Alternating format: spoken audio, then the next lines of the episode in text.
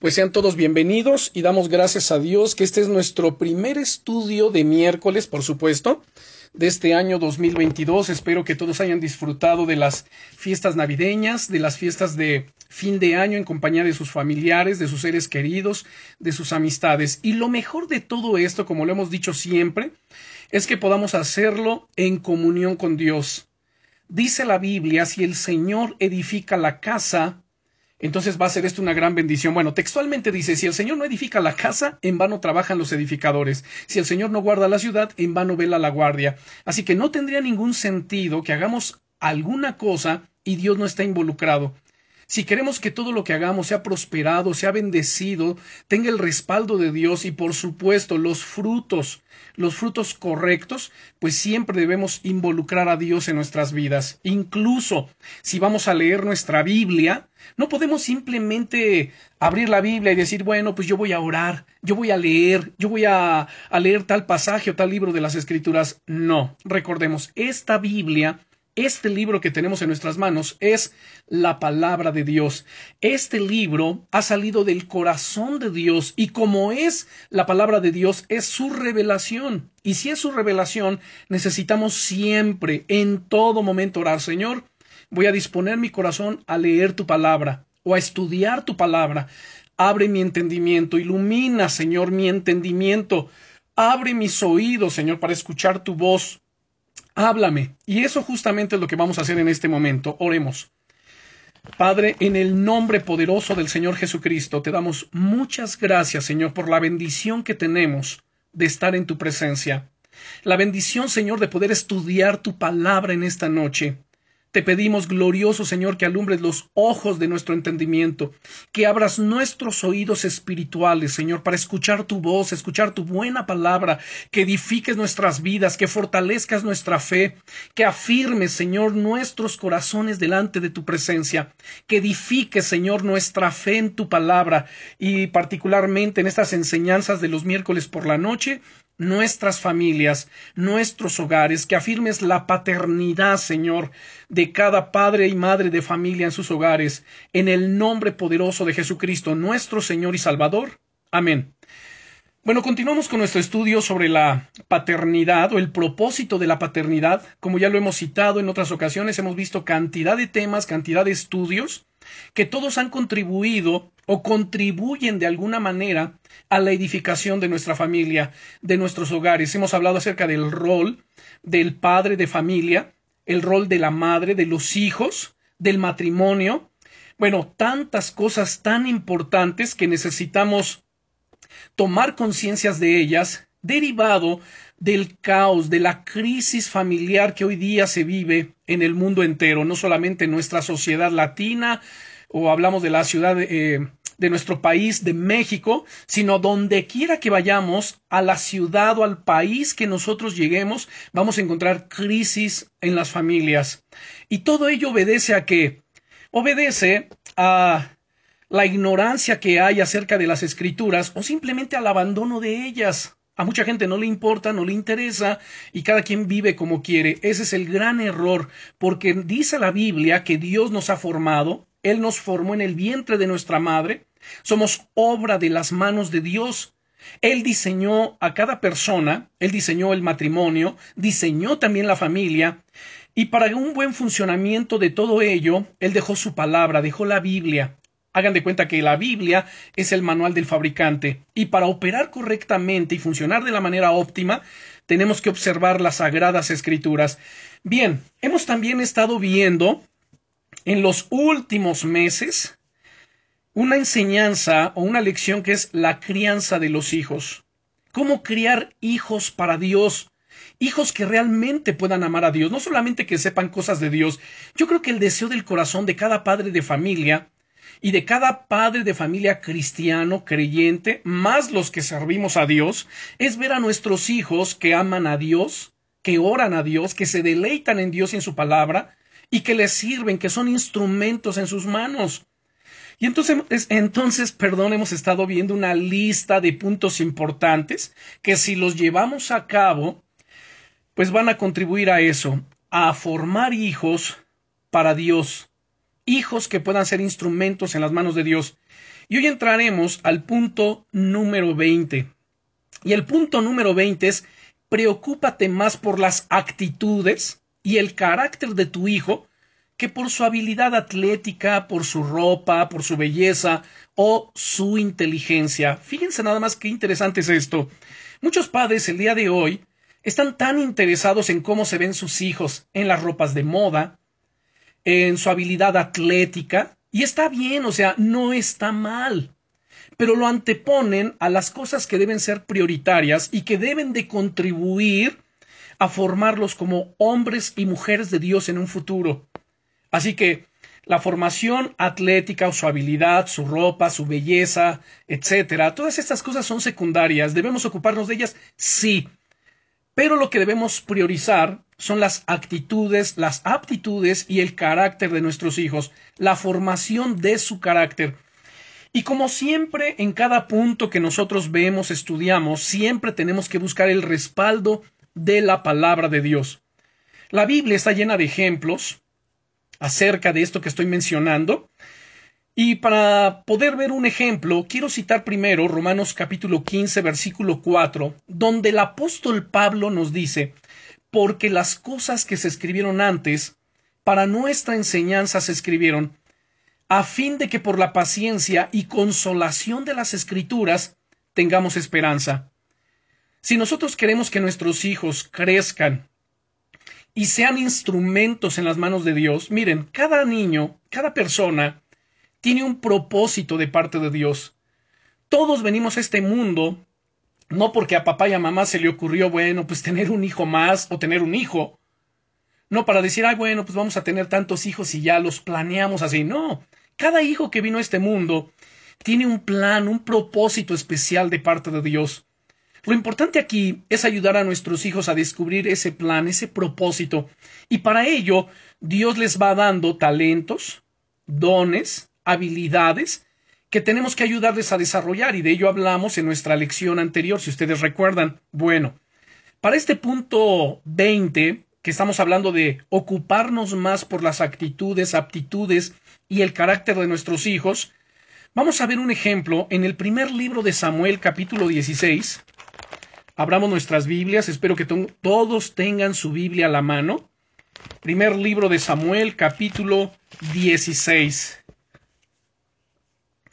Ahora, también como he dicho en otras ocasiones, en otras lecciones, quizá para algunos padres puedan decir, bueno, es que yo a estas alturas, pues yo ya no tengo hijos pequeños que pueda estar criando. Ya mis hijos son grandes, ya mis hijos son casados. Sí, pero no olvidemos que, que vienen los nietos, o quizá algunos ya hasta nietos tenemos, ¿no es cierto? Y la palabra de Dios explícitamente en el libro de Deuteronomio nos dice que nuestra labor después de haber criado a nuestros hijos no ha terminado, sino que continúa también con la educación y con la formación de los nietos. Ustedes recordarán que hemos citado muchas veces en el libro de Deuteronomio, y permítanme leerlo, por ejemplo, antes de, llegar yo a primer libro de Samuel, si ustedes ya lo tienen, perfecto. Dice en Deuteronomio capítulo 6, versículo 5 en adelante, y amarás al Señor tu Dios de todo tu corazón y de toda tu alma y con todas tus fuerzas. Y estas palabras que yo te mando hoy estarán sobre tu corazón. ¿Qué significa estar sobre tu corazón? Que las vamos a grabar aquí adentro, que nos las vamos a memorizar, las vamos a aprender, las vamos a practicar, las vamos a hacer parte de nuestro día a día. Además nos dice en el versículo 7, y las repetirás a tus hijos, y hablarás, y hablarás de ellas estando en tu casa, y andando por el camino, y al acostarte, y cuando te levantes, y las atarás como una señal en tu mano, y estarán como frontales entre tus ojos. Pero si me permiten regresar al versículo 2, dice, para que temas al Señor tu Dios guardando todos sus estatutos y sus mandamientos. ¿Qué nos manda guardar? todos, no algunos estatutos, no algunos mandamientos. De repente vemos cristianos que hacen una selección arbitraria de los pasajes de la Biblia, de los libros de las Escrituras, e indiscriminadamente dicen, bueno, esto sí, aquello no. Esto sí lo tomo, esto me gusta, esto me ministra, me bendice, pero aquello ya no. A ver, no se trata de eso. Dice el Señor aquí claramente, para que temas al Señor tu Dios, y recuerden que el temor a Dios no es ese temor que infunde pavor, terror, pánico, sino respeto, honra, reverencia, obediencia. Bien, guardando todos sus estatutos y sus mandamientos que yo te mando. Tú, tu hijo y el hijo de tu hijo. Noten entonces aquí, nuestra labor no termina con los hijos, sino además hay que continuar con quién? Con los nietos. Es cierto que la educación directa, la influencia primaria hacia los nietos es la de sus padres. Sin embargo, nosotros debemos estar atentos a qué? A que continúe esa línea de enseñanza, a que no se pierda, que sean diligentes en la formación también de ellos en los caminos de Dios.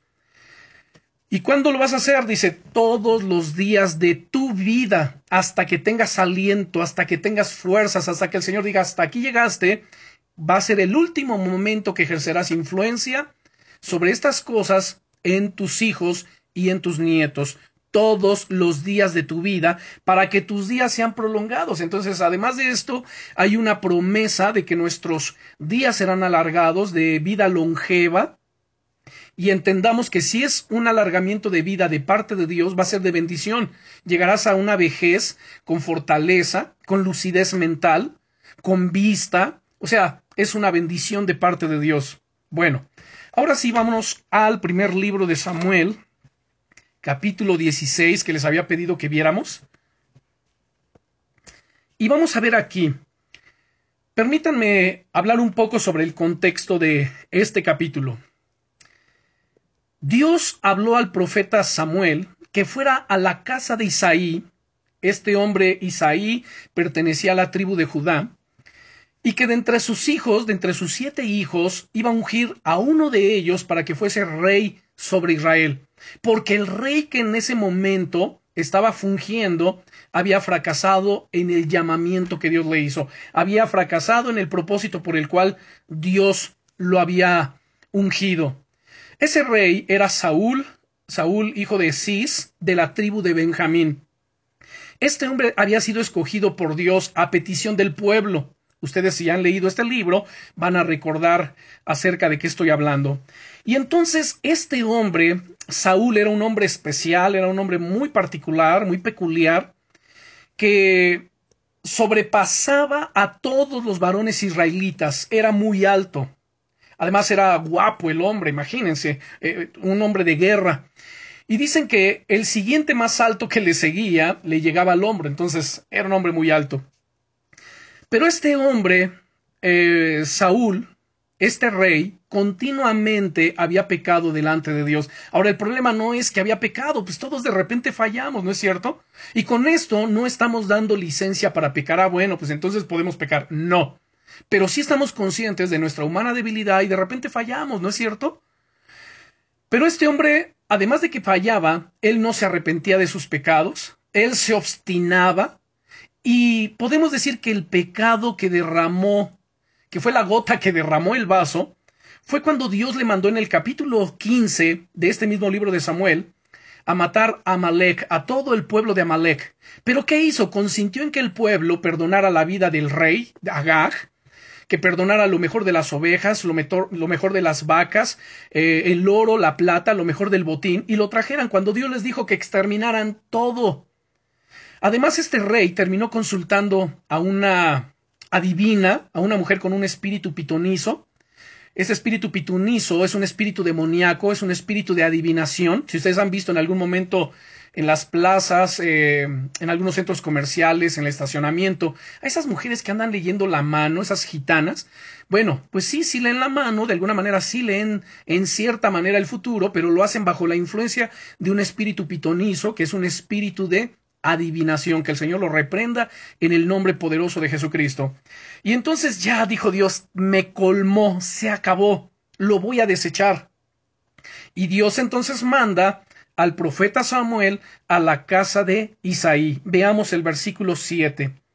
Perdón, permítanme leer desde el verso 1 para entender mejor el contexto. Miren, dijo Dios a Samuel, ¿hasta cuándo llorarás a Saúl? Porque cuando Dios desechó al rey Saúl, Samuel le lloraba, porque lo amaba, lo quería mucho. Dice Dios, habiéndolo yo desechado, para que no reine sobre Israel. Llena tu cuerno de aceite y ven te enviaré a Isaí de Belén, porque de sus hijos me he provisto de rey. Y dijo Samuel, ¿Cómo iré? Si Saúl lo supiera, me matará. El Eterno respondió, Toma contigo una becerra de la vacada, y di, a ofrecer sacrificio al Altísimo he venido. Y llama a Isaí al sacrificio, y yo te enseñaré lo que has de hacer. Y me ungirás al que yo te dijere. Hizo pues Samuel como le dijo el Eterno, y luego que él llegó a Belén, los ancianos de la ciudad salieron y eh, a recibirle con miedo y dijeron, ¿es pacífica tu venida? Él respondió, sí, vengo a ofrecer sacrificio al Altísimo, santificaos y venid conmigo al sacrificio. Y santificando él a Isaí y a sus hijos, los llamó al sacrificio. Y aconteció que cuando ellos vinieron, él vio a Eliab y dijo, De cierto delante del Altísimo estás ungido. Eliab era el primogénito de Isaí, era un hombre de guerra, pertenecía al ejército de Saúl. Y Dios respondió a Samuel, No mires a su parecer, ni a lo grande de su estatura, porque yo lo desecho porque el Altísimo no mira lo que mira el hombre, pues el hombre mira lo que está delante de sus ojos, pero el Eterno mira el corazón. ¡Wow! Como había mencionado, Saúl, que era el rey en ese momento, él era alto y además era atractivo. Era un hombre que impresionaba por su buena apariencia. Samuel pudo haber estado buscando a alguien que se pareciera a Saúl, para ser el siguiente rey de Israel, pero Dios le advirtió que no juzgara solo por las apariencias. Cuando la gente juzga solo por las apariencias externas, por el físico, pueden pasar por alto a individuos que carecen de cualidades físicas particulares que la sociedad admira en ese momento. Pero la apariencia no revela lo que la gente es en realidad, ni sus verdaderos valores. Por ello, este punto importante que estamos hablando sobre los hijos, porque de repente hay padres que hacen tanto énfasis, ¿no? En la apariencia física, o oh, es que mira mi hijo, cómo se parece a mí, ¿no? O la mamá, eh, cualquiera de los dos pueden decir eso, mira sus ojos, mira lo guapo que es, mira su complexión, mira el cabello, oh, mira esta habilidad. Hagan de cuenta que están en el mismo ejemplo que Samuel aquí. Pero Dios está mirando algo mayor, algo superior, algo que a los ojos de Dios es de mayor valor y que es lo interno. El problema nuestro, como seres humanos, seres terrenales, seres naturales, y que además tenemos sentidos, por supuesto, naturales, somos a veces muy sensoriales y nos dejamos guiar por los sentidos, por la vista. En este caso, Samuel, que era un hombre espiritual, que era un profeta de Dios, en vez de discernir y por el Espíritu Santo ser guiado para buscar al elegido de Dios, no, se fue por la vista. Y por ello cuando dice en el versículo 6 que vio a Eliab, él dijo, de cierto delante del Altísimo estás ungido porque lo vio alto, era el primogénito, era un hombre de guerra, seguramente tenía un cuerpo fornido, quizá músculos, y se fue con la finta. Ese es el gran problema de muchos. Ahora, con esto no quiero decir que desatendamos y que descuidemos el físico y las apariencias de nuestros hijos o de los nietos, no. Eso es importante, por supuesto, si hacen ejercicio, que son atletas, pues que tengan salud, por supuesto. Qué bueno. Gracias a Dios por ello, pero no debe ser lo prioritario. Lo prioritario que debe ser lo espiritual, los valores, las actitudes, las aptitudes que Dios pone en ellos, el carácter de Cristo revelado en sus vidas. Ahora bien, afortunadamente para todos nosotros, Dios juzga por la fe y por el carácter, no por las apariencias. Si fuera por las apariencias, ¿saben? Creo que algunos de nosotros quedaríamos descalificados. Algunos de nosotros no seríamos llamados, quizá porque no medimos 1,90, 1,95, quizá porque no somos guapos, porque no tenemos una buena oratoria, por diferentes cosas, seríamos reprobados, no estaríamos en. Pero Dios mira algo mayor, algo superior, Él mira el corazón. Y debido a que solo Dios puede ver el interior, Solo Él puede juzgar a las personas con precisión. A veces nosotros juzgamos, ¿no es cierto? Juzgamos según la apariencia, pero el Señor Jesucristo dice, juzguen con justo juicio. La mayoría de las personas invierten horas cada semana en mantener su apariencia externa, y vuelvo a enfatizar este punto. Mujeres en el salón de belleza, arreglándose las uñas, eh, el color del cabello, la complexión física, etcétera, etcétera. Ahora, recuerden, no estoy en contra de ello. O sea, está bien. Mujeres casadas que se arreglan, que se ponen guapas para agradar a su marido. Qué bueno, qué bueno que lo hagan. Eso es excelente. Incluso yo les invito a que lo hagan o lo sigan haciendo. Qué bueno, que huelan rico. Eso es bueno. El marido también, si el marido va al gimnasio y se pasa ahí algún tiempo trabajando su físico, pues está bien. Pero aquí la cuestión es que así como dedica tiempo a lo externo, debe dedicar por lo menos el mismo tiempo, por lo menos, que en realidad debe dedicar mayor tiempo a lo interno, a edificar su fe, a incrementar sus tiempos de oración, a estrechar, a fortalecer su relación con Dios, a conocer más a Dios, a tener el carácter de Cristo en su vida. O sea, deberíamos hacer aún más para desarrollar el carácter interior. Que Cristo sea revelado en nosotros y a través de nosotros, que lo que la gente vea en nosotros, más que una apariencia física, más que un buen corte de cabello, más que un buen color en el cabello, una buena tez nutrida, eh, no lo sé, este, humectada, etcétera, más que todo ello, que puedan mirar el carácter de Cristo en nosotros y decir, wow, sabes, eres una persona con un carácter agradable, Eres una persona que con las palabras, con la enseñanza, pues me edifica. Quizá algunos no dirán me bendice, pero pueden decir, sabes, tienes una buena vibra, me hace sentir bien el estar contigo. Y esa buena vibra para nosotros es el Espíritu Santo. Ellos no pueden decir, ay, es que tienes la presencia de Dios, porque la gente no lo conoce. Para quienes somos cristianos y nos relacionamos entre nosotros, claro, podemos decir, sabes, eres, una persona con el carácter de Cristo. Eres una persona eh, que manifiesta la presencia de Dios, que se siente la presencia de Dios en ti. Y si hablamos de nuestros hijos, porque obviamente el estudio tiene que ver directamente con ellos, saben que la gente pueda decir, sabes, tu hijo cada día, en vez de decir se parece más a ti, que diga, wow, se parece más a Cristo. Camina como Cristo, habla como Cristo Jesús. Ya sé, para algunos el hablar estas cosas sonará un tanto así como que, pues extremista, ¿no es cierto? Como un tanto fuera de, pero para nosotros pues, es lo más natural, es lo más, digamos, lógico y lógico porque bueno, somos cristianos, somos hijos de Dios, amamos al Señor, nuestro propósito en esta vida es agradar a Dios. Nuestro propósito en esta, en esta vida es hacer la voluntad de Dios, no la nuestra. Es que Él se magnifique, que Él se glorifique. Y por supuesto, esto demanda también mayor tiempo de oración, por nuestros hijos. Mayor tiempo de oración, Señor, toca el corazón de mi hijo o de mis hijos. Hazlos sensibles, hazlos dóciles, Señor, a tu presencia, a tu buena palabra, que tu Espíritu Santo les guíe por sendas de vida, por sendas de rectitud. Porque miren, hermanos, mientras todo el mundo puede ver su cara, su apariencia, solo ustedes y Dios saben cómo uno es por dentro, ¿no es cierto?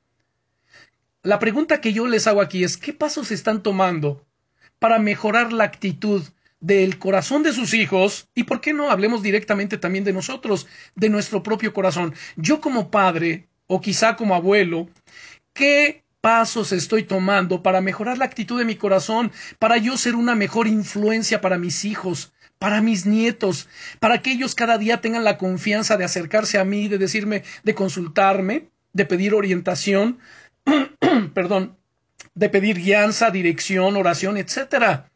Debemos de ser confiables, pero esa confiabilidad viene no por cuánto yo sé, sino por cuánto yo vivo. No por cuánto yo digo saber o que he leído, que he aprendido, sino por cuánto yo manifiesto en mi vida, en mi carácter, cada día. Saben, debemos de ocuparnos porque en nuestros hijos y aún en nosotros mismos se mire un fruto glorioso que es conocido como el fruto del Espíritu. Vamos a la carta a los Gálatas, capítulo 5. Vamos por favor a Gálatas capítulo 5. Ah, pero ojo. Alguien me pregunta, bueno, ¿y cómo terminó la historia en el primer libro de Samuel? Bueno, vamos rápidamente para concluir con esta enseñanza y no dejarla ahí en el aire. Y entonces regresamos a Gálatas capítulo 5, si ustedes me permiten. Bien, habíamos leído hasta el versículo 7, en donde Dios le dijo a Samuel, no mires lo que está delante de ti, no mires la apariencia, el hombre mira lo que está delante de sus ojos, pero Dios mira el corazón, quítalo delante de ti porque yo lo desecho. Ahora, dice aquí, en el verso 8, entonces llamó Isaí a Abinadab, que era el segundo hijo, y lo hizo pasar delante de Samuel, el cual dijo, tampoco a este escogido el Altísimo. Hizo luego pasar Isaí a Sama, y él dijo, tampoco a este escogido el Eterno. E hizo pasar Isaí siete hijos suyos delante de Samuel, o sea, desde el mayor hasta el menor. Pensando que el menor no, pues ¿cómo va a escoger Dios al menor? Es insignificante. Si va a escoger alguien, debe ser el de los mayores, ¿no es cierto? Dice entonces el versículo 11 que dijo Samuel a Isaí, ¿son estos todos tus hijos? Y él respondió, queda aún el menor que apacienta las ovejas. Y dijo Samuel a Isaí, envía por él, porque no nos sentaremos a la mesa hasta que él venga aquí. Envió pues por él y le hizo entrar, y era rubio, hermoso de ojos y de buen parecer. O sea que todos los hijos de Isaí eran guapos, ¿no es cierto? Nada más que este era el menor, no tenía la complexión de un hombre, de un guerrero, sino de un jovencito, una, tal vez un adolescente todavía. Pero era guapo, era joven, o sea, destaca aquí características externas. Pero noten que lo más hermoso es que Dios vio su corazón. Dice entonces, entonces Dios dijo, levántate y úngelo, porque este es. Y Samuel tomó el cuerno de aceite y lo ungió en medio de sus hermanos. Y desde aquel día en adelante el Espíritu del Altísimo vino sobre David. Se levantó luego Samuel y se volvió a Ramá. Noten esto. Ahora, ¿por qué digo que Dios lo que mira, Dios mira el corazón y no mira la apariencia? Bueno, la Biblia dice respecto de David que fue un hombre conforme al corazón de Dios. Si algo vio Dios en David, a pesar de sus errores, a pesar de los pecados que cometió, saben, él era un hombre conforme al corazón de Dios, él buscaba agradar a Dios y cuando él fallaba, inmediatamente se arrepentía. Cuando alguien lo confrontaba, confrontaba su pecado, él, él no se escudaba, ¿verdad? Y decía, bueno, lo que pasa es que las circunstancias, o es que mi esposa, o mis hijos, o fulano de tal, jamás él se hacía responsable y él decía, Señor, perdóname, ten misericordia de mí, porque contra ti y solo contra ti he pecado y he hecho lo malo delante de tus ojos. Esto habla de un corazón conforme al corazón de Dios, un corazón humilde, un corazón que reconoce su pecado, reconoce su necesidad y su dependencia en Dios y que separado de Dios no puede hacer nada. Y por esto Dios lo levantó, Dios lo bendijo, Dios lo usó, Dios se glorificaba de una manera impresionante en la vida de este hombre. Eso es en lo que debemos nosotros de enfocarnos en buscar y desarrollar esas cualidades, esas actitudes o aptitudes en el corazón de nuestros hijos. Bien, ahora sí vamos a Gálatas capítulo 5, versículo, uh, versículos 22 y 23. Si ya están conmigo en Gálatas capítulo 5, versículos 22 y 23, vamos a darles lectura. Mas el fruto del Espíritu, una persona que es llena del Espíritu Santo, un cristiano, o sea, una persona. ¿Y por qué digo un cristiano? Se supone, ¿no es cierto? Que un cristiano debe tener el Espíritu Santo. La cuestión aquí es que hay mucha gente que asiste a las congregaciones, pero no es cristiana en verdad. O sea, son simpatizantes, es gente que le gusta el ambiente cristiano, que se aprende la letra de las canciones, que le gusta, pues, eh, hay mucha gente que es moralista y que simpatiza con los mandamientos, eh, con la palabra de Dios, pero hasta ahí, pero realmente no son cristianos. Pero yo me refiero a, porque aún en Romanos 8.9 dice el apóstol Pablo, y si alguno no tiene el Espíritu de Cristo, no es de él. Bueno, sin más, continuamos. Un cristiano es quien tiene al Espíritu Santo. Si tiene al Espíritu Santo, debe vivir una vida rendida a Dios, rendida al Espíritu, siendo guiado por el Espíritu. Y el Espíritu Santo, Él y solo Él, es el que produce su fruto en nosotros. Nosotros de ninguna manera podemos producirlo, pero Él sí lo produce en nuestras vidas. Y nosotros solamente lo llevamos, lo evidenciamos. Bien, dicen los versículos 22 y 23. Mas el fruto del Espíritu es amor, gozo, paz, paciencia, benignidad, bondad, fidelidad. En nuestra versión dice fe, pero en el original es fidelidad. Mansedumbre, templanza. Contra tales cosas no hay ley. Estas virtudes son caracterizadas como fruto, no frutos, no son nueve frutos, es un solo fruto con nueve aspectos distintos. Es como una naranja o una mandarina. La abrimos y ¿qué encontramos? Que está compuesta de gajos. Hagan de cuenta que el fruto del Espíritu es como si fuese una naranja, una mandarina, digo, valga el, el ejemplo. Y cada gajo es un aspecto, es amor, gozo, paz, paciencia. Note, no son frutos, es un solo fruto. Y que además está en, en contraste con las obras de la carne, que son descritas del versículo 19 al versículo 21. Ahora, solo el Espíritu Santo, como había dicho hace un momento, solo Él puede producirlas en nosotros. Nosotros de ninguna manera por nuestros propios esfuerzos. Otro contraste es que aun cuando las obras de la carne aparecen en plural, ahí sí las obras, el fruto del Espíritu es uno solo y además es indivisible. Si una persona dice, bueno, es que yo tengo, uh, no sé, tengo amor, Ay, pero me falta paciencia. No, no puede ser que tengas solamente un aspecto del fruto y te falten otros. Cuando tú tienes el fruto del Espíritu, tienes los nueve aspectos en tu vida. Amor, gozo, paz, paciencia, benignidad, bondad, fidelidad, mansedumbre y templanza, y templanza, perdón. Solamente tienes que usarlos, déjalos que fluyan en ti. Ríndete al control, a la guianza y a la dirección del Espíritu Santo en tu vida. Cuando el Espíritu Santo controla completamente la vida del creyente, ahora esto trasládalo a tus hijos. ¿Sabes? Va a producir este resultado. Las primeras tres conciernen a nuestra actitud hacia Dios. ¿Cuál? Amor, gozo, paz. La segunda triada, que es paciencia, benignidad, bondad, tienen que ver con nuestras eh, relaciones sociales. Y el tercer grupo describe los principios que guían la, la vida, o podemos decirlo de esta manera, la conducta cristiana. Así que es muy importante que nosotros nos enfoquemos en esto y que desarrollemos el carácter de Cristo en nuestra vida.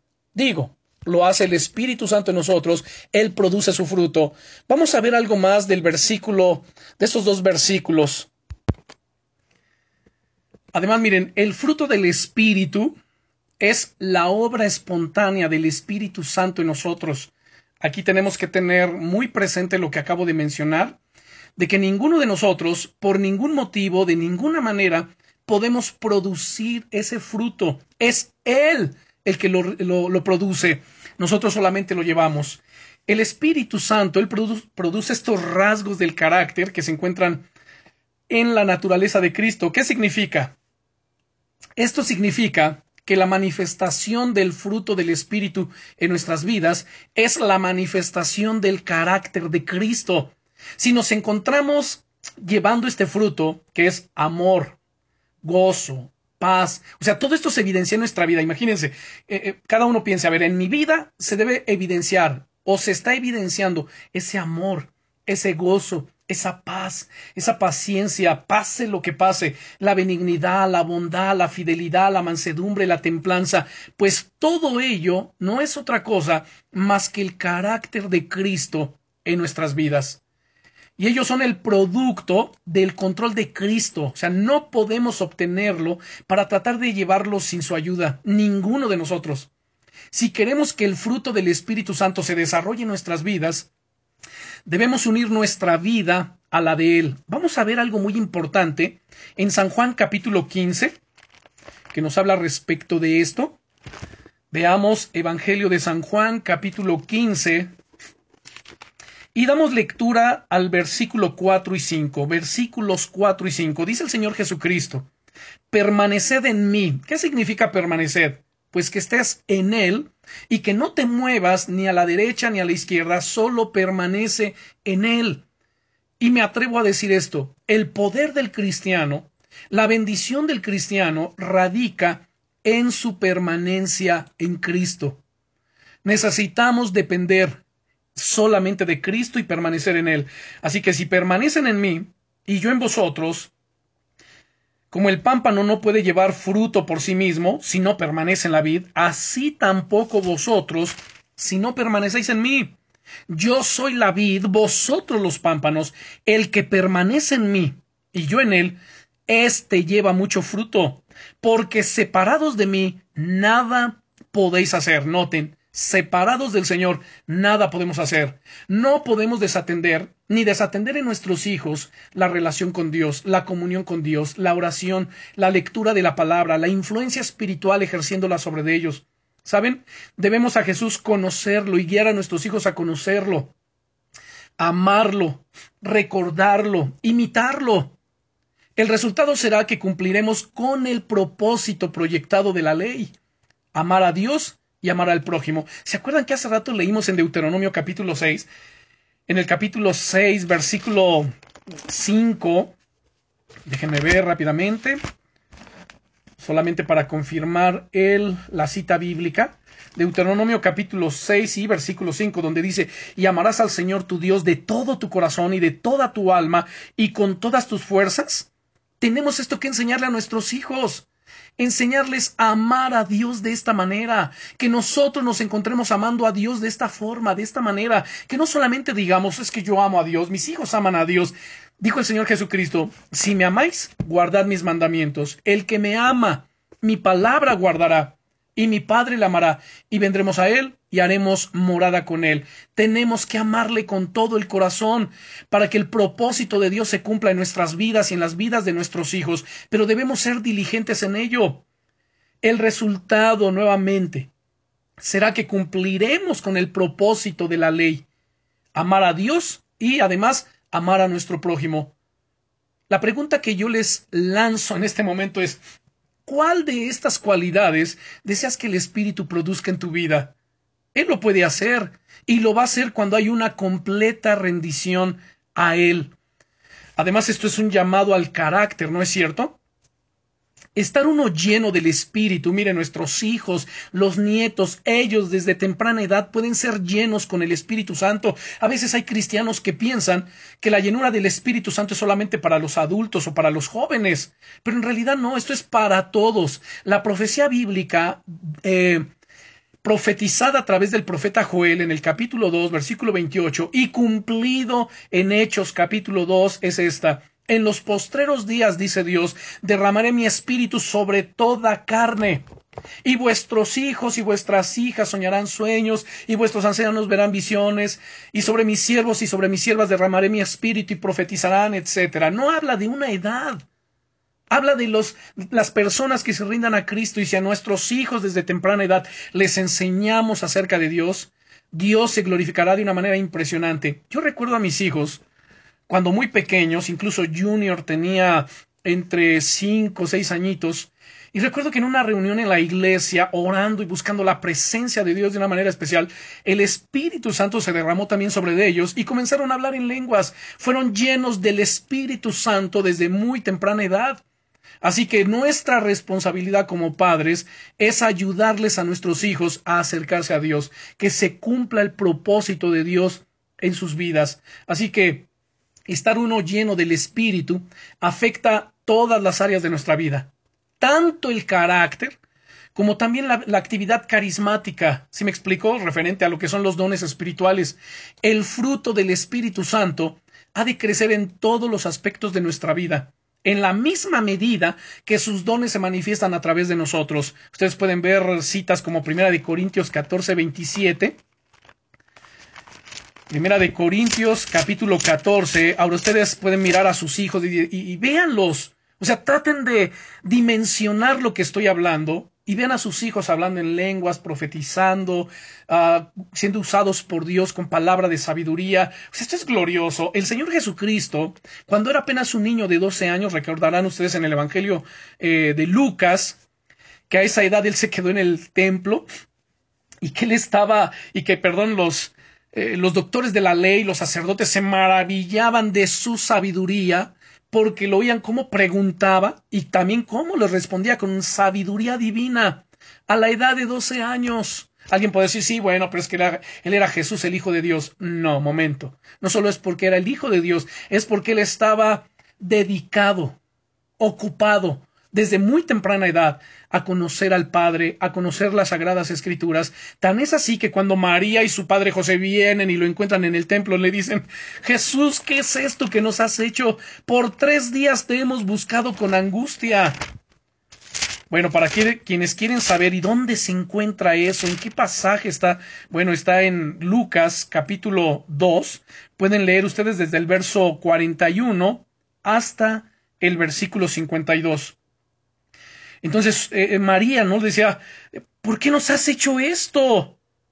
Y entonces en el verso 49 Jesús les dijo, ¿por qué me buscabais? ¿No sabíais que en los negocios de mi padre me es necesario estar? En lugar de él estar pensando, ah, bueno, pues como hoy los niños, ¿no es cierto?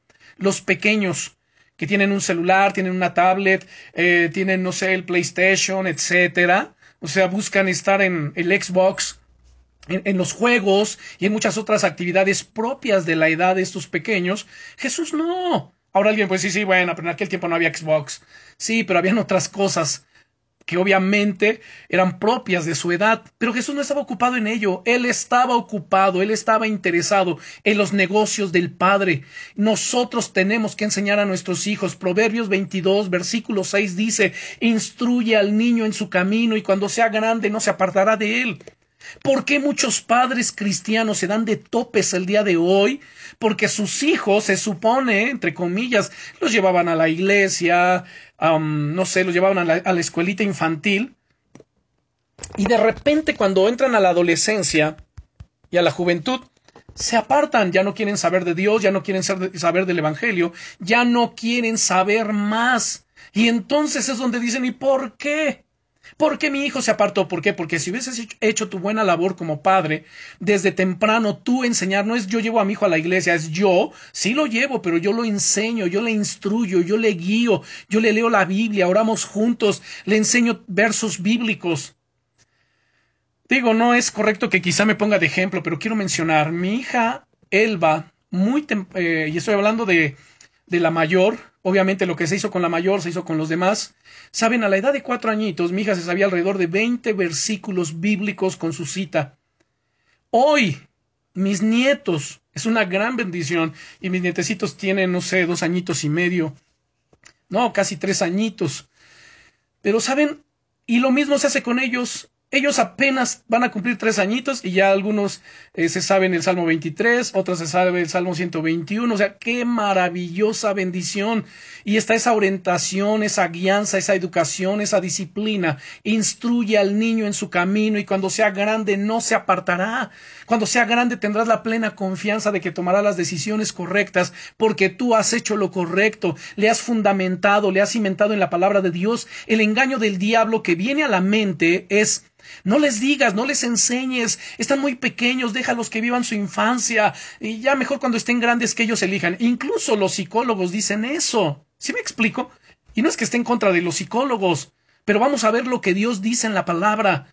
O sea, no oigamos gente que no está usando la palabra de Dios en su contexto para orientarme y bendecirme.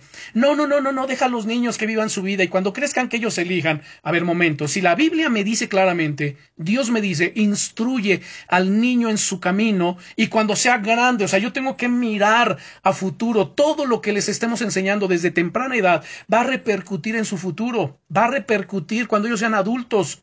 Cuando ellos se tengan que enfrentar a la vida, ¿qué herramientas les estoy dando desde ya para que ellos se ejerciten en ello y cuando crezcan puedan usarlas para enfrentar la vida? ¿Se dan cuenta? Así que instruye al niño en su camino y cuando sea grande no se va a apartar. Ten la certeza, ten la garantía. Yo no te lo garantizo, pero Dios sí te lo garantiza. Dios no es hombre para que mienta, ni hijo de hombre para que se arrepienta. Ahí está la bendición y el descanso nuestro en las promesas de Dios. Dios es bueno y para siempre es su misericordia. Entonces, eh, Primera de Corintios 14, 27, les había pedido que buscaran, dice aquí el apóstol Pablo, si habla alguno en lengua extraña, sea esto por dos o a lo más tres y por turno y uno interprete. Habla acerca de las funciones carismáticas del Espíritu Santo en nuestras vidas. Y en la carta de Judas, en el versículo 20, ahora solamente cito el versículo porque Judas solamente tiene un capítulo. Judas versículo 20 dice, pero vosotros, amados, edificando sobre vuestra santísima fe, orando en el Espíritu Santo. Somos responsables de enseñarles a nuestros hijos y a nuestros nietos cómo andar en el camino de Dios. Y recordando lo que vimos en Gálatas capítulo 5 versículos 22 y 23 acerca del fruto del Espíritu, que el fruto es amor, gozo, paz, paciencia, benignidad, bondad, fidelidad, mansedumbre, templanza, y que contra tales cosas no hay ley. Bueno, pues debido a que el mismo Dios que envió la ley, también envió al Espíritu Santo. El resultado de una vida llena del Espíritu, saben, estar en armonía perfecta con la intención de la ley de Dios. Una persona que abunda con el fruto del Espíritu cumple la ley mucho mejor que una persona que observa pues los rituales y que tiene muy poco amor en su corazón. Todo esto, hermanos, es tan importante que lo observemos y que lo traslademos a la educación de nuestros hijos. Vamos a la primera carta del apóstol Pedro, capítulo 3. Primera carta del apóstol Pedro, capítulo 3. Vamos a mirar versículos 3 al 5. Primera de Pedro, capítulo 3, versículos 3 al 5. Dice el apóstol Pablo, claro, aquí refiriéndose a la mujer, amas de casa, y tiene, vean cómo tiene que ver con el aspecto externo. Dice, bueno, vuestro atavío no sea el externo de peinados ostentosos, de adornos de oro o de vestidos lujosos, sino el interno, el del corazón, en el incorruptible ornato de un espíritu afable y apacible, que es de grande estima delante de Dios. Porque así también se ataviaban en otro tiempo aquellas santas mujeres que esperaban en Dios, estando sujetas a sus maridos. Ahora, ojo, vuelvo a, hacer la observación. De ninguna manera, aquí la Biblia está censurando que la mujer se arregle. No lo está censurando. Lo que está diciendo es que no debe ser su prioridad, o sea, no debe estar por encima de sus deberes espirituales.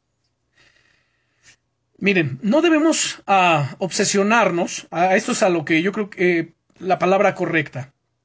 No debemos obsesionarnos con la moda pero tampoco despreocuparnos, ¿no? Hasta el punto de no atender nuestro aspecto personal. O sea, hay un sector del cristianismo, particularmente los pentecostales, que se caracterizan porque son muy desaliñados, y lo digo con respeto. Las mujeres pues no se arreglan el cabello, incluso lo dejan crecer al grado que se les vea orzueludo, o sea, ya con orzuela, y no se maquillan, bueno, muchas cosas. También los hombres, digo, nada tiene que ver con el maquillaje, pero no, no hay un buen aseo. ¿Y por qué? Porque ellos hacen mucho énfasis en lo espiritual. No, es que Dios ve mi corazón, no ve el físico. Sí, yo estoy de acuerdo, Dios ve lo interno, Dios prioriza lo interno, pero ten cuidado de lo externo también, por supuesto. Solamente que, bueno, hay prioridades, ¿no es cierto? O sea, no por ahora enfocarnos a lo espiritual vamos a, desatender lo externo, de ninguna manera. El Señor Jesucristo dice, te es necesario hacer esto sin dejar de hacer aquello. Higiene, pulcritud y arreglo son importantes, pero mucho más lo son que las actitudes y el espíritu de una persona. La verdadera belleza comienza por dentro y una vez que comienza por dentro, deja que se manifieste hacia afuera. En el verso 5, bueno, hay una observación aquí porque no quiero que se malinterprete.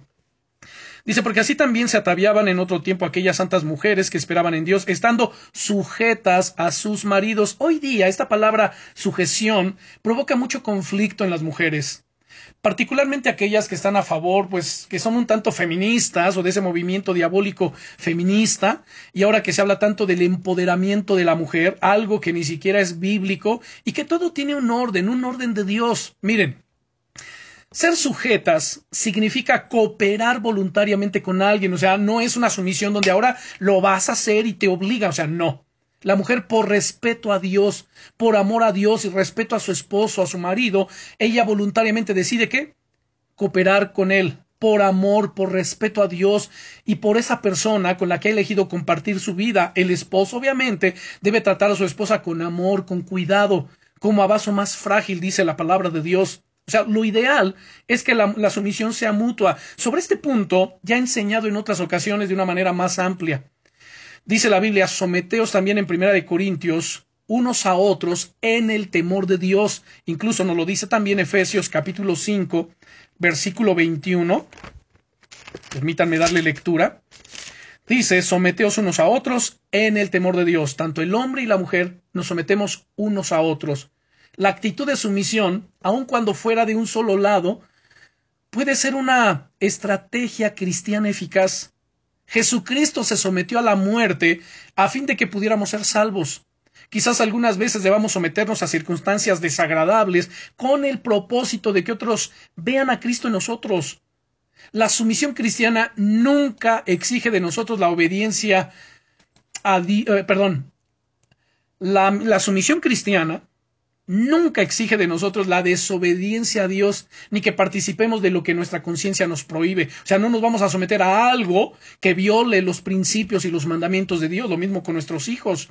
La sumisión unilateral requiere tremenda fortaleza. O sea, no podríamos lograrlo sin el poder del Espíritu Santo que obra en nosotros y a través de nosotros. En Proverbios capítulo 4, versículo 23, vamos a abrir Proverbios capítulo 4 y versículo 23. Dice aquí, sobre toda cosa guardada, guarda tu corazón porque de él mana la vida. Desde temprana edad debemos enseñarle a nuestros hijos, hijos, sobre toda cosa guardada, guarda tu corazón, igual nosotros. Esto de guarda tu corazón es valora y protege tu mente, tus emociones y voluntad. O sea, nuestro corazón, nuestros sentimientos de amor y deseos, dicta en gran manera cómo vivamos.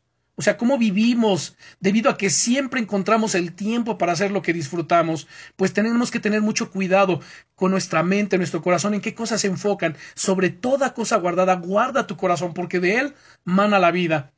Bueno, como si hubiera beneficiado Salomón si hubiera seguido su propio consejo. ¿Y cómo nos beneficiaríamos nosotros? Porque a veces somos muy buenos para aconsejar. Y debemos aplicar esto a nuestras vidas. Vamos a Mateo capítulo 23. Evangelio de Mateo capítulo 23. Vamos a ver por favor versículos 25 al 28. Dice el Señor Jesucristo aquí confrontando a los escribas y fariseos, ay de vosotros, escribas y fariseos hipócritas, porque limpian lo de fuera del vaso y del plato, pero por dentro estáis llenos de robo y de injusticia. Fariseo ciego, limpia primero lo de dentro del vaso y del plato, para que también lo de fuera esté limpio. Ay de vosotros, escribas y fariseos hipócritas, porque sois semejantes a sepulcros blanqueados, que por fuera a la verdad se muestran hermosos, mas por dentro están llenos de huesos de muertos y de toda inmundicia así también vosotros por fuera, a la verdad, os mostráis justos a los hombres, pero por dentro estáis llenos de hipocresía y de iniquidad. Esto es de lo que venimos hablando. Jesús condenó a los fariseos y a los escribas, a estos líderes religiosos, por aparentar santidad en lo exterior y mantener en su interior corrupción y codicia. Por fuera ensanchaban los mantos, las filacterías, se veían hermosos delante de los hombres pero saben, por dentro había toda esta maldad y ese engaño. Vivir nuestro cristianismo, hermanos, solo como un espectáculo para otros, es como lavar un vaso solo por fuera y por dentro queda todo lleno de, de suciedad, ¿no es cierto? Cuando estamos limpios por dentro, nuestra limpieza eh, exterior, ¿saben? No será fingida. Lo que está dentro se manifestará también por fuera. En el verso 26, cuando dice Jesús, Fariseo ciego, limpia primero lo de dentro del vaso y del plato, para que también lo de fuera esté limpio. Saben, ellos presentaban atención a cosas relacionadas con la purificación ceremonial, mientras ignoraban el mandato divino de la santidad interior. En Marcos capítulo 7, versículos 1 al 5, permítanme darle lectura porque voy a regresar ahorita aquí a Mateo 23.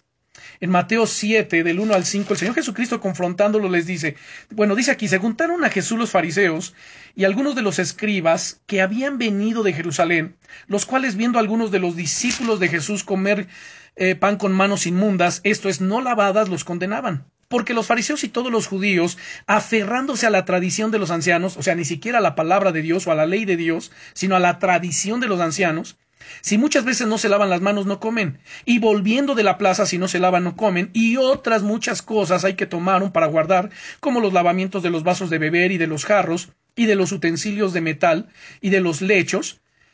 Le preguntaron, pues, los fariseos y los escribas, ¿por qué tus discípulos no andan conforme a la tradición de los ancianos, sino que comen pan con manos inmundas? Respondiendo él les dijo, Hipócritas, bien profetizó de vosotros Isaías como está escrito, Este pueblo de labios me honra, mas su corazón está lejos de mí, pues en vano me honran, enseñando como doctrinas mandamientos de hombres. Qué terrible, ¿no? Bueno, regreso a Mateo 23. En el verso 28 les dice, Así también vosotros por fuera, la verdad, Os mostráis justos a los hombres, pero por dentro estáis llenos de hipocresía e iniquidad. ¡Wow! Externamente aparecían como gente recta, pero en su interior eran moralmente corrompidos. Eran lobos disfrazados de ovejas. Eran sepulcros blanqueados. En el verso 27, en el verso 27, perdón, dice, hay de vosotros escribas y fariseos hipócritas, porque sois semejantes a sepulcros blanqueados. Y esto es un lenguaje fuerte. Todavía en la Palestina de hoy, ¿saben? Se blanquean las tumbas, los sepulcros, y sirve para identificarlas y no tropezar con ellas accidentalmente e incurrir así en una profanación ritual. Pero bueno, qué terrible, ¿no es cierto? Qué tremendo es esta situación. Y nosotros tenemos que enseñarles a nuestros hijos. Si no de ahí, es que cuántas veces la gente dice, ay, tú eres cristiano, tú lees la Biblia, pero sí, mírate cómo vives, mírate cómo te comportas, pero mira cómo hablas, cómo te expresas. Claro, ese es un sepulcro blanqueado. Esa es una persona que dice pero no hace. Y nosotros debemos que ser congruentes. Hoy en día, más que nunca, hermanos, nuestra sociedad necesita hombres y mujeres de Dios que vivamos la palabra, que seamos santos, que seamos íntegros, que nos esforcemos, hermanos, en hacer la voluntad de Dios y que proyectemos a Jesucristo, que lo que la gente vea en nosotros sea la luz de Cristo y no una iglesia, no a gente santurrona, sino gente genuina, que amamos a Dios. Y lo mismo con nuestros hijos desde pequeños, que para ellos vivir el cristianismo, vivir de esta manera como hemos enseñado hoy, saben, para, para nuestros hijos sea lo normal, sea su vida, sea un estilo de vida y no solamente sea un ritual religioso en el que ellos entran a celebrar o a participar de ello pues en la iglesia o en las reuniones de estudio bíblico o las actividades eclesiásticas, sino que sea parte de su día a día. Y esa es la responsabilidad que nosotros tenemos. Si tú tienes nietos y tus hijos no están llevando a cabo esa responsabilidad, habla con tus hijos y, y que ellos te permitan que seas esa influencia, que tú les instruyas, que tú les guíes, que tú les orientes. Y aun si no lo permitieran, tú puedes hacerlo doblando rodillas delante de Dios. Dobla, pasa horas delante de Dios. Ora, ayuna por tus hijos, ayuna por sus esposos o esposas, ayuna por tus nietos. Que Dios se glorifique, que Dios haga su obra perfecta. Y poderoso es Dios para hacerlo, porque nada, dice Lucas 1.37, nada es imposible para Dios. Así que, en este punto 20 tan importante, y creo que nos ha bendecido a todos, que es, y que también lo trasladamos a nuestra vida, preocúpate más por las actitudes y el carácter de tu hijo, de tus hijos o de tus nietos, que por su habilidad atlética, su ropa, su belleza o su inteligencia. No que eso esté mal, no que lo dejemos a un lado, no. Es importante hacer eso, sí, pero sin descuidar esto otro. Lo prioritario es lo espiritual, su corazón, su caminar con Dios. Oremos. Padre, en el nombre poderoso de Jesucristo. Te damos muchas gracias, Señor, por esta enseñanza, te damos gracias por tu bendición y gracias por hablar a nuestra vida, a nuestro corazón. Gracias. Señor, oramos porque sabemos que no es con fuerza, no es con ejército, sino con tu Santo Espíritu que vamos a hacer todo ello. Señor, llénanos con tu Santo Espíritu, con tu poder, con tu amor, con tu gracia. Espíritu Santo, toma más de nosotros, Señor, y danos más de ti. Guíanos, dirígenos, condúcenos. Que seamos una influencia positiva. Y no solamente hablando de positivismo, sino una influencia espiritual de bendición para nuestros hijos, para nuestros nietos y para todos aquellos, Señor, con quienes tengamos contacto. Úsanos para tu gloria y confiamos plenamente, Señor, en que así lo harás. Confiamos plenamente en tu gracia, en tu misericordia y en tu amor. Y yo oro en el nombre de Jesucristo por cada hermano, hermana, cada persona que esté bajo la influencia de este estudio, Señor, no solamente que lo tuvimos en este momento, sino a través de este audio, donde quiera que llegue, que tú, Señor, abras su entendimiento, que abra sus oídos espirituales para escuchar tu voz, que edifique su fe, que afirme su paternidad, en el nombre poderoso de Jesucristo, que te glorifiques en todas las áreas de nuestra vida, en el nombre que es sobre todos los nombres, en el nombre todopoderoso de Jesucristo, nuestro Señor y nuestro Salvador. Amén.